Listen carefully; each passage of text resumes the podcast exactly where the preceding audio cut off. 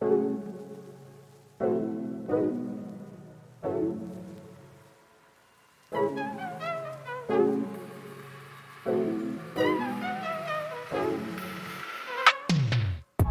Desde el Pocillo, mi nombre es Víctor Emanuel Ramos Rosado y hoy venimos con nuestro resumen de noticias para el 25 de julio de 2020 y para esos propósitos me acompaña mi compañera colega, la periodista María Soledad Dávila Calero.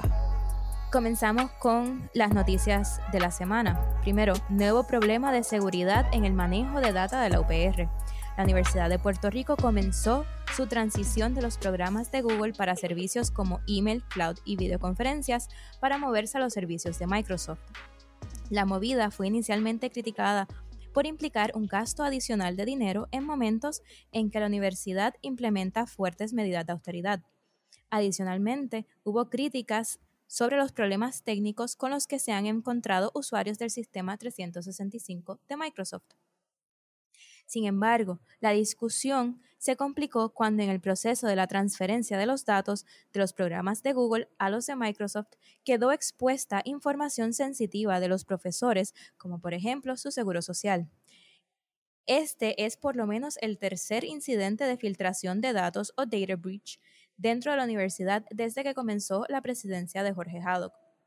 El reclamo de la Asociación Puertorriqueña de Profesores Universitarios, o APU, también incluyó el que se remueva a Ernesto Pujols como director de informática de la UPR, ya que en el perfil de Twitter de Pujols, este hizo varias menciones de perseguir a comunistas o izquierdistas, incluyendo su monitoreo dentro de la universidad. Y el tribunal apelativo decide que el gobierno no tiene responsabilidad de ofrecer alimentos.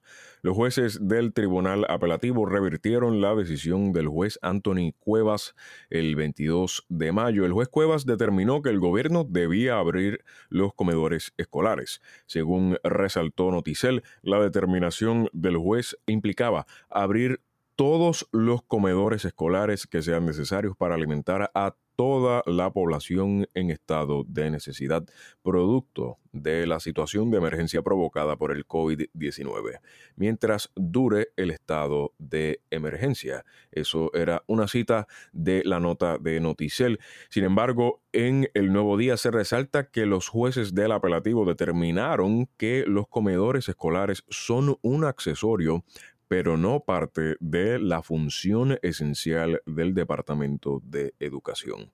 Por su parte, el licenciado Osvaldo Burgos, quien representa a las organizaciones demandantes, anunció ayer viernes en Radio Isla que piensan llevar el caso al Tribunal Supremo. Burgos argumentó que en medio de una emergencia el Estado debe proveer, y cito, algo tan necesario si Rosita cómo es la alimentación y cuestionó el precedente que se puede sentar de esta decisión en emergencias futuras. Por otro lado, la congresista Ocasio Cortés contesta a ataques degradantes de un congresista republicano.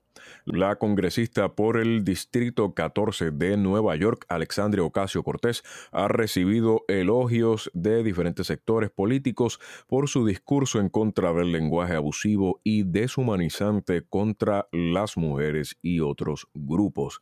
El discurso de Ocasio Cortés en el hemiciclo de la Cámara Federal se da luego de ataques verbales por el congresista del Distrito 3 de Florida, Ted Yoho, que incluyó lenguaje misógino. Yoho presentó una disculpa que también fue criticada por argumentar que sus comentarios se pudieron haber malentendido y no poderse disculpar por su pasión.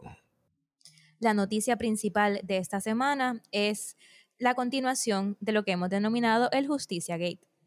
La controversia sobre los referidos al panel del fiscal especial independiente, o FEI, contra la gobernadora cogió más velocidad con el anuncio el lunes del panel que le asignaron de que le asignaron un FEI a la gobernadora Wanda Vázquez Garcet, así como al secretario de la Gobernación Antonio Luis Pavón Valle y a la senadora Evelyn Vázquez. Además, el referido incluye a altos funcionarios de ADSEF o Administración de Desarrollo Socioeconómico de la Familia.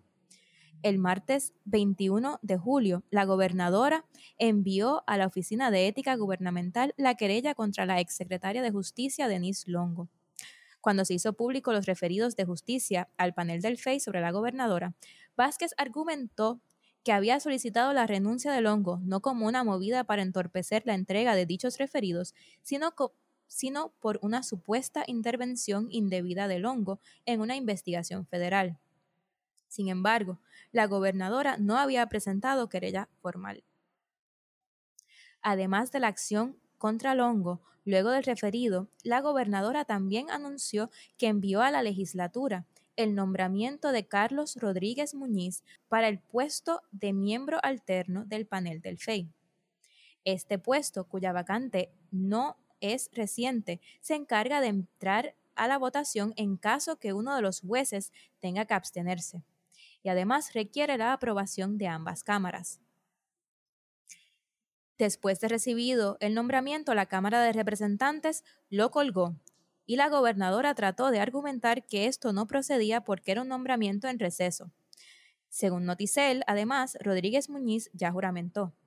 La disputa sobre este nombramiento concluyó la semana con el presidente de la Cámara, Carlos Johnny Méndez, solicitándole información a Nidia Coto Vives, presidenta del panel del FEI, sobre la juramentación del nominado por la gobernadora.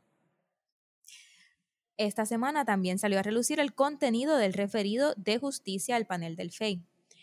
El referido de justicia argumenta que la gobernadora despidió a la exsecretaria de la familia, Clorimar Andújar, como represalia luego que Andújar comenzara una investigación y suspensión sumaria contra la directora de ATSEF, Surima Quiñones.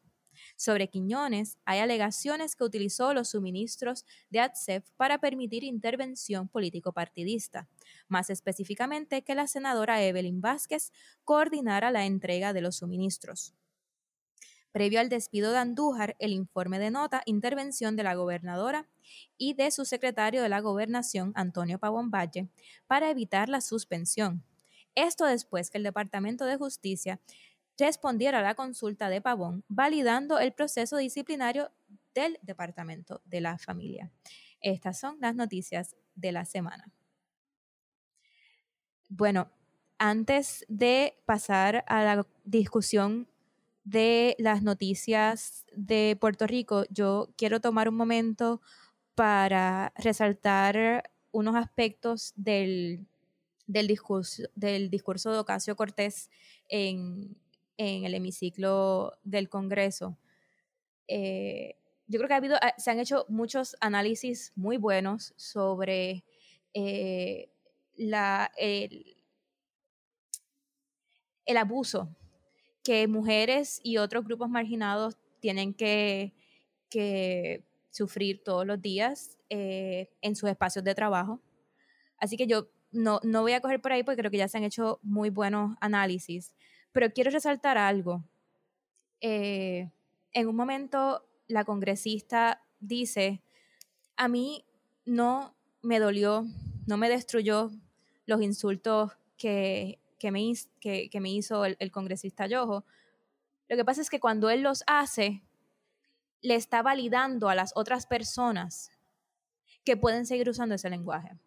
Y yo quiero resaltar esto porque muchas veces cuando las personas llevan quejas eh, o colectivos llevan quejas, se le habla de de tener el cuero duro o de no pensar en, uno mismo como víctima, y, sino que eh, sino echar para adelante, es parte de esta de este mentalidad de, echar para adelante.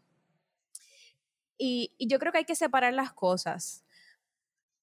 Y Ocasio Cortés en este, en este discurso yo creo que hace una buena separación del asunto. Ella no se está viendo a sí misma como una víctima indefensa. Pero hay una diferencia entre no ponerse en una posición de sumisión y permitir un ataque. Entonces yo creo que muchas veces cuando se le dice a las personas, no, lo que tienes que hacer es buscar echar para adelante, lo que tienes que hacer es no verte a ti misma como víctima, en realidad lo que están diciendo es, vamos a no fiscalizar al abusador. Yo creo que ahí Ocasio Cortés hace un buen ejemplo como desde la proactividad, no desde la sumisión, tú puedes aceptar un ataque para paralizar el abuso, no para verte a ti misma como víctima. Eso es lo que quería mencionar antes de entrar a la discusión de, las noticias, que sé que Víctor querías comentar sobre la noticia del apelativo sobre los comedores escolares. Precisamente, eh, quisiera mencionar que suscribo absolutamente todo lo que mencionaste eh, sobre eh, la situación de la congresista Ocasio Cortés.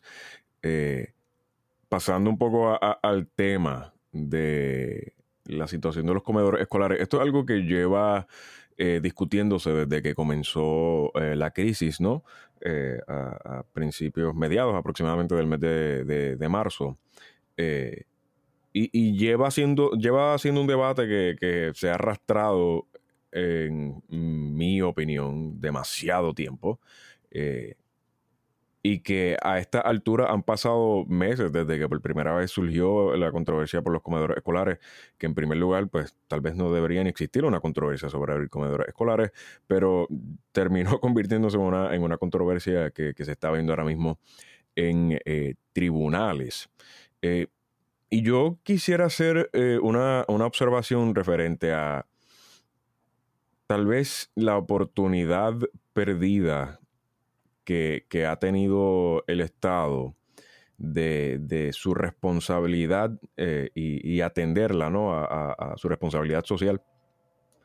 Eh, y, para tal vez citar a alguien que, que, lo plantea mucho mejor que yo, eh, en una nota de Microjuris, eh, hace, hace una semana atrás, previo a que el apelativo viera este caso, surgió la posibilidad de que se viera en el Tribunal Supremo, pero no, no, no se llegó a dar. Y en contestación a que no se pudo, el Tribunal Supremo no quiso atender esta controversia, uno de los jueces del Supremo llegó a escribir un, una opinión referente a este asunto, eh, en la que, eh, ah, bueno, habla un poco ¿no? sobre esto mismo que estaba planteando, la oportunidad de proveer eh, certeza, y es que el juez Ángel Colón Pérez, emitió un voto eh, disidente donde plantea, eh, y cito, que el tribunal tuvo ante sí la oportunidad de proveer certeza sin más dilaciones a unos sectores del país altamente desaventajados en medio de una emergencia de salud pública sin precedentes. Pudimos haber decidido de manera definitiva si existe un deber gubernamental de proveer alimentos a los estudiantes de escuelas públicas y al resto de la población en necesidad en un estado de emergencia. Cierro la cita del juez Colón Pérez. Y yo creo que en esto es que se debió haber concentrado este debate que tal vez no debió ni haber existido, eh, porque debe caerse de la mata que en efecto sí, el gobierno tiene una responsabilidad con eh, la población, específicamente y especialmente durante eh, una emergencia como la que estamos viviendo. Eh, no sé, no sé cómo llegamos al punto donde el propio gobierno está eh, luchando ¿no? por prevenir esa, esa posibilidad de, proveer alimentos a, personas desventajadas ahora mismo.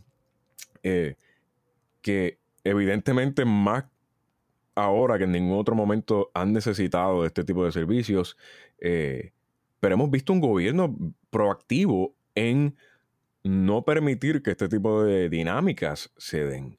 Eh, hace apenas unos meses atrás eh, se arrestó, por ejemplo, a, Giovanni Roberto, que es una de las personas que dirige las iniciativas por comedores sociales en Puerto Rico, durante una, caravana que estaban llevando a, cabo precisamente protestando que, se proveyera este servicio a, las personas que ahora mismo muchas eh, están sin trabajar, eh, que tienen familias, hijos eh, y dependientes que, pues, tienen el derecho a comer.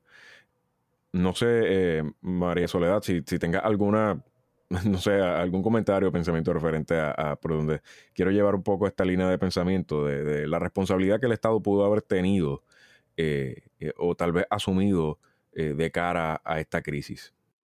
Mira, yo creo que llegamos a este punto porque el gobierno ha estado tratando de vender una salvación individual. a modo de ignorar, de ignorar el, el rol de ellos dentro de sobrellevar la pandemia. Eh, porque esto ocurre a la misma vez que se estaban dando los anuncios de la gobernadora de no solo abrir los restaurantes, sino de seguir aumentando el espacio de capacidad. Y ahora cuando reduce el espacio de capacidad, no cierra los salones, sino que los reduce a 50%. Así que se está dando dentro de un espacio en el que sí se permite ese tipo de interacción, excepto que lo permite para el sector privado para que alguien tenga que gastar dinero.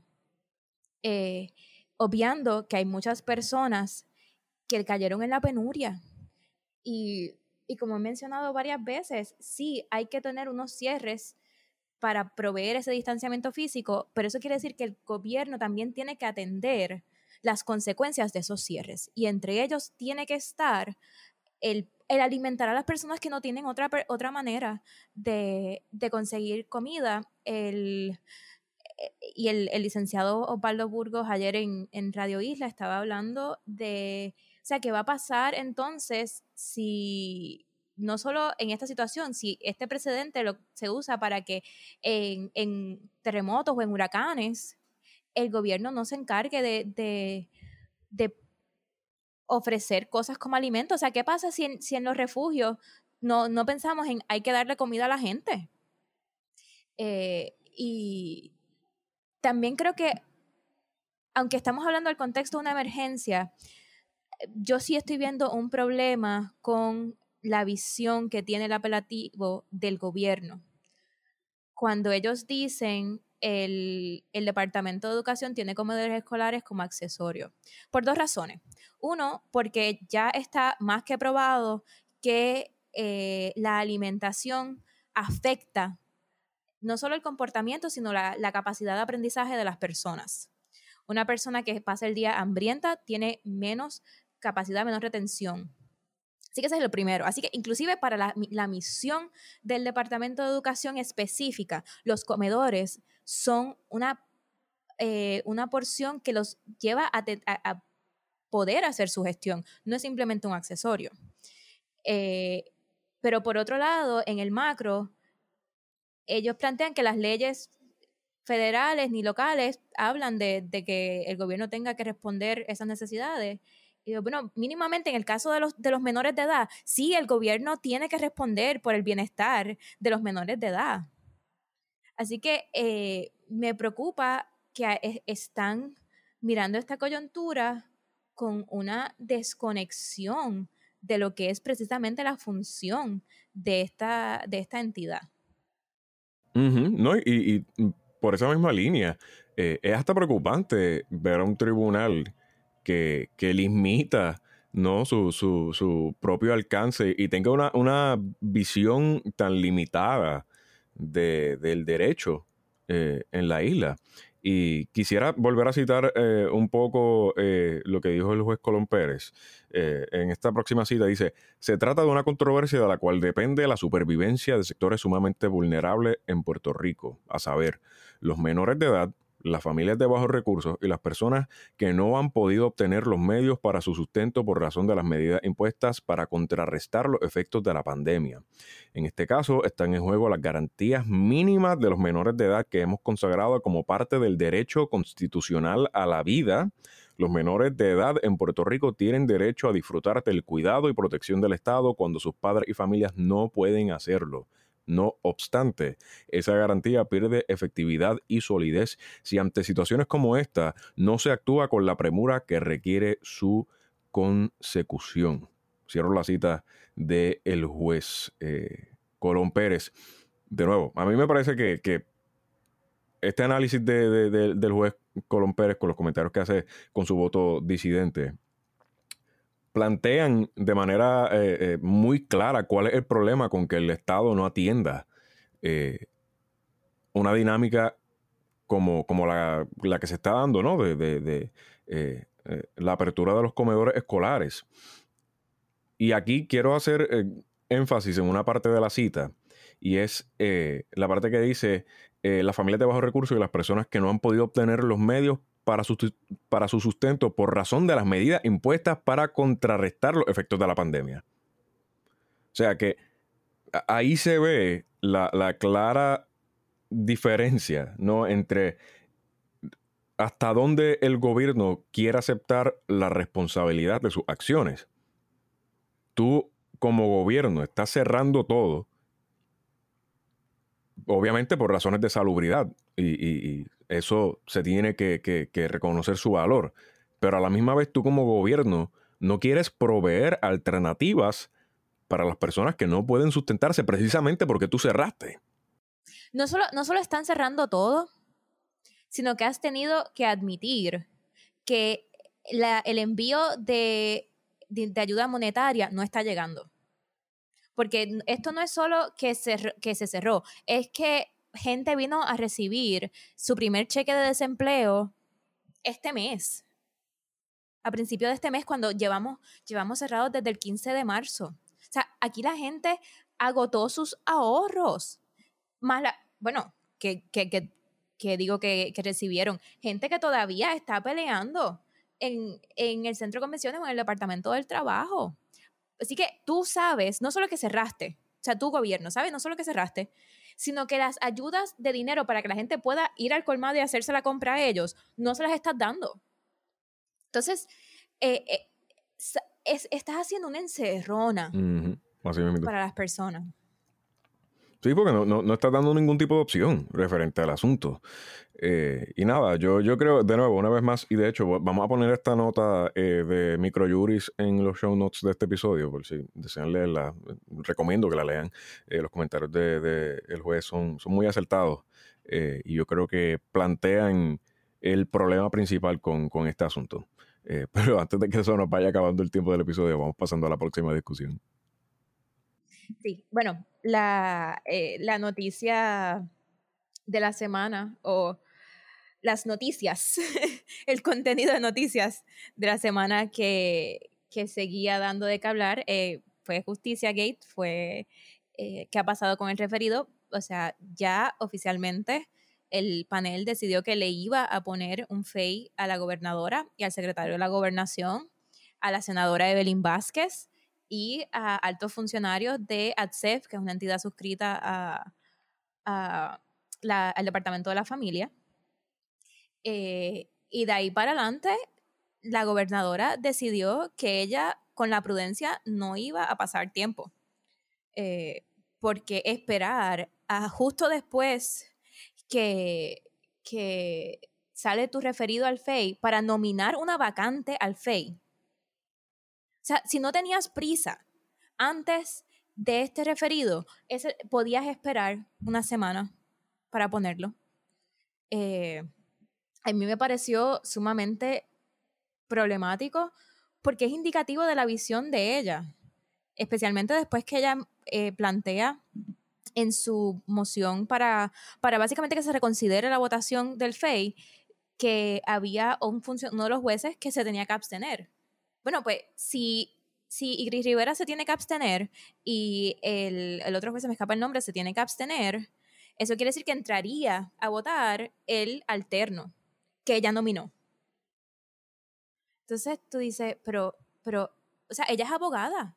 Ella es abogada, ella sabe que, que eso no, eso no, no procede. Y entonces, luego la defensa de ella, de que ella no, eh, que su candidato no, su nominado, perdón, no tenía que pasar por el consejo y consentimiento del Senado y de la Cámara porque fue un nombramiento en receso. espérate. Primero que la ley del FEI habla de que para, poner, para poder estar en funciones, ya esa persona tiene que estar confirmada. Es un poco igual que, que con la ley del Contralor, que no basta con nominar al Contralor para poder, para que el Contralor eh, vigente cese funciones tiene que ya estar confirmado. Pues es lo mismo. Así que sí, estas personas tenían que haber sido confirmadas. Y, eh, o sea, que lo que ella estaba buscando era que su nominado no tuviera eh, el aval constitucional. ¿Qué, qué tipo de, de, de, mentalidad es esa? O sea, una mentalidad de cero fiscalización. Sí, sí. No, y, y por otro lado, ¿sabes? Esto, en el spectrum donde se puede evaluar esta nominación, en el mejor de los casos, eh, bueno, vamos a empezar por el peor. En el peor de los casos, se ve como malicioso. O sea, se, ve muy malicioso que la gobernadora esté nombrando a esta persona a estas alturas del juego. Y en el mejor de los casos, se ve oportuno. There's no, o sea, no, hay ningún in between donde no se vea como, como un buen ejercicio. Siempre se va a ver como, como algo que está saliendo eh, ¿no? De, manera sospechosa y, lleva a, cuestionarse, ¿no? Eh, en primer lugar, de parte de una gobernadora que, desde que comenzó su gestión eh, ha básicamente reafirmado en innumerables ocasiones a través de sus discursos que ella es una persona transparente, que ella siempre se dedique al pueblo y toda esta cuestión. Pero cuando llegamos a la hora de la verdad, ¿no? Como, como dice el refrán, quien nada debe, nada teme. Eh, y, se ve altamente sospechoso desde el inicio, desde, la salida, que en este preciso momento es que se quiera nombrar a esta persona un, puesto que lleva cuánto tiempo sin, sin, sin, sin eh, haber sido nombrado nadie, ¿no? Eh, que, eso, es otra, eso otra cosa que también hace que se resalte. Este puesto lleva vacío un montón de tiempo y no es hasta ahora que te están investigando que tú decides hacer el nombramiento. Que lleva, que lleva otra preocupación. La, el puesto de Contralor también es un puesto que lleva, que obviamente no está vacante porque eh, Yasmín que es la Contralora, se queda en funciones hasta que confirmen a su sucesor o sucesora. Eh, pero eso quiere decir que ella estaría dispuesta a tirar nombramiento. O sea, una persona no electa bajo investigación del FEI, de nuevo, eh, está dispuesta a tirar nombramientos de, eh, de, nominación de años. O sea, no, son puestos de confianza. Y, a mí me preocupa que, que ella trate de, de entonces tirar a una persona para contralor, porque hay una mancha, la realidad es que hay una mancha que ella no, no puede limpiar. Definitivamente, definitivamente. Y, y, de nuevo, seguimos cayendo en, para mí, es, más que cualquier otra cosa, una contradicción eh, retórica.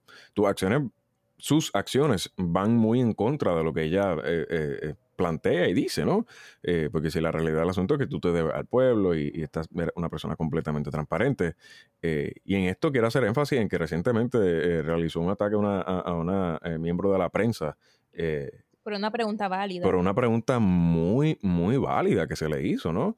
una periodista del Nuevo Día, cuyo nombre se me escapa en este momento, que para contexto... De primera hora. Sí, de primera hora, perdóname. Eh, para contexto, la pregunta que le hace es que, la gobernadora durante todo el discurso que está dando está eh, mencionando, ¿no? Cómo eh, pues que haya salido este informe a la luz pública la ha beneficiado, ¿no?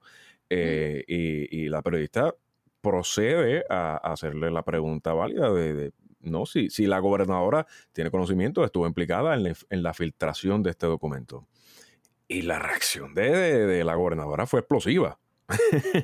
La gobernadora perdió los cabales y, mencionó que esto era una falta de respeto. Eh, y dijo algo que, todavía a mí me cuesta un poco entender, ¿no? Pero que ella autorizaba al medio a, dar la fuente que había filtrado eh, eh, esta información. Eh, y bueno, para empezar, eso no funciona para nada así. A, menos que ella le estuviera hablando a la a menos que de hecho ella sí haya sido la persona que le haya mandado a la fuente y le estuviera diciendo a la fuente puede salir a la luz. No, ella no tiene otra manera de autorizar porque el periodista no dice quién es su fuente. Exactamente, exactamente. Eh, So ya, ya de por sí vemos que hay un, desentendimiento completamente de, cómo funcionan estos procesos.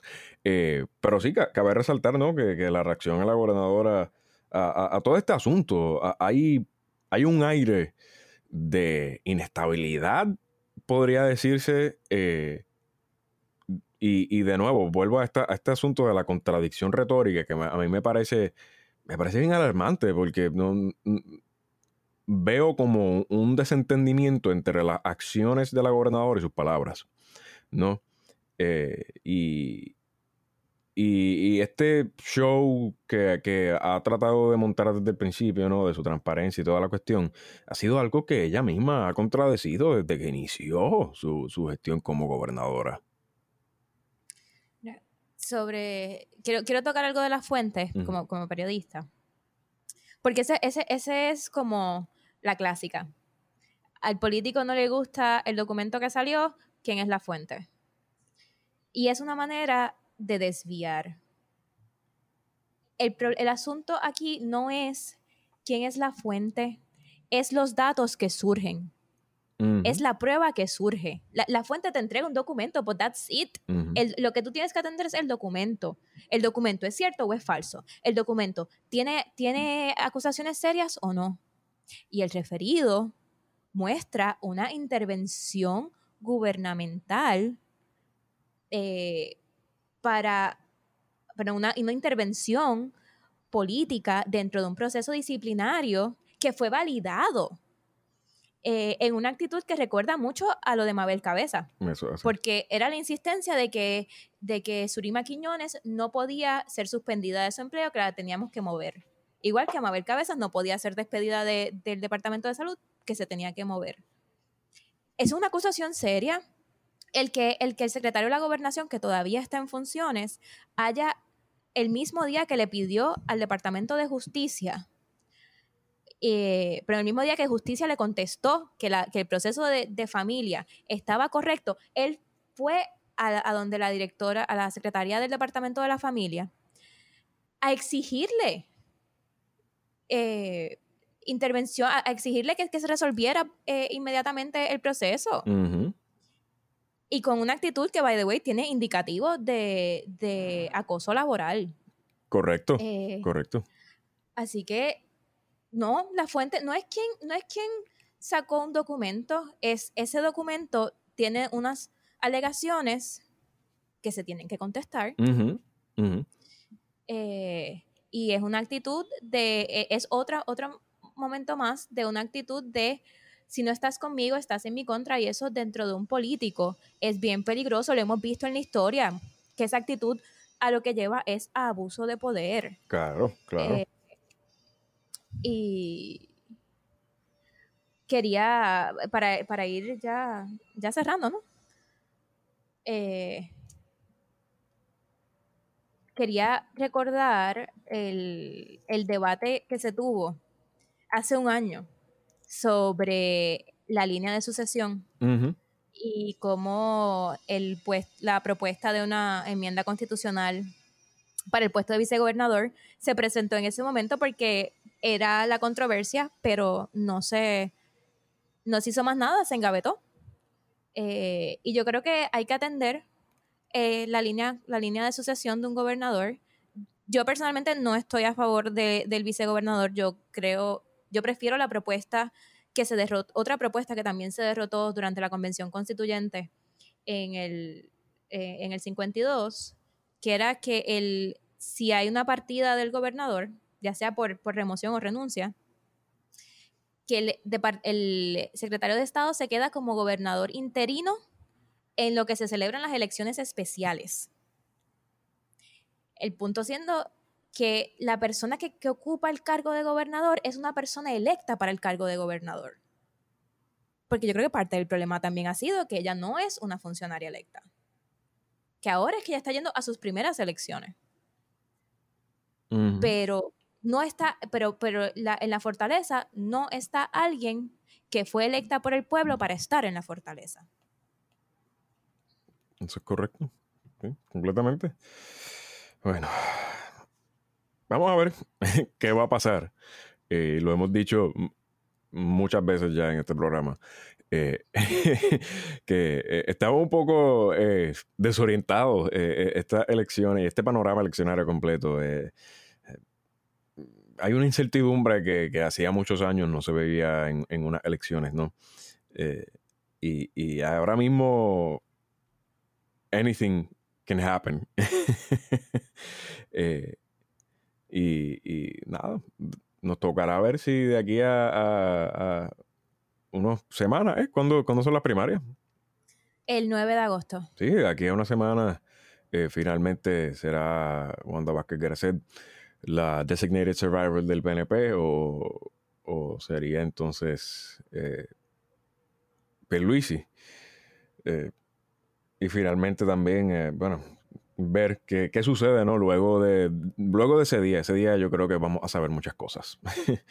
ese día, ese día va a probar ser un día revelador en, términos a, qué va a estar sucediendo con Puerto Rico desde de, ese momento en adelante hasta noviembre, que son oficialmente las elecciones. Eh, y y hay, hay, muchas dudas y preocupaciones en el aire del de, futuro de, la isla. Eh, pero nada, yo creo que con eso ya podemos ir cerrando esta edición de El Pocillo. Eh, mi nombre es Víctor Emanuel Ramos Rosado. Puedes encontrarme en todas mis redes sociales como at Don Víctor Ramos Mazo, donde te encontramos a ti. A mí me consiguen en Twitter en at María underscore Soledad 7 y en Instagram como Marisolitud. Al Pocillo lo encuentran en todas sus redes sociales como at el Pocillo PR. Eh, sí, tenemos handle nuevo. Antes era Pocillo Podcast. Ahora pueden encontrarnos como at el Pocillo PR, todo juntito en todas nuestras redes sociales. Eh, eso es todo por el episodio de hoy. Gracias por habernos acompañado.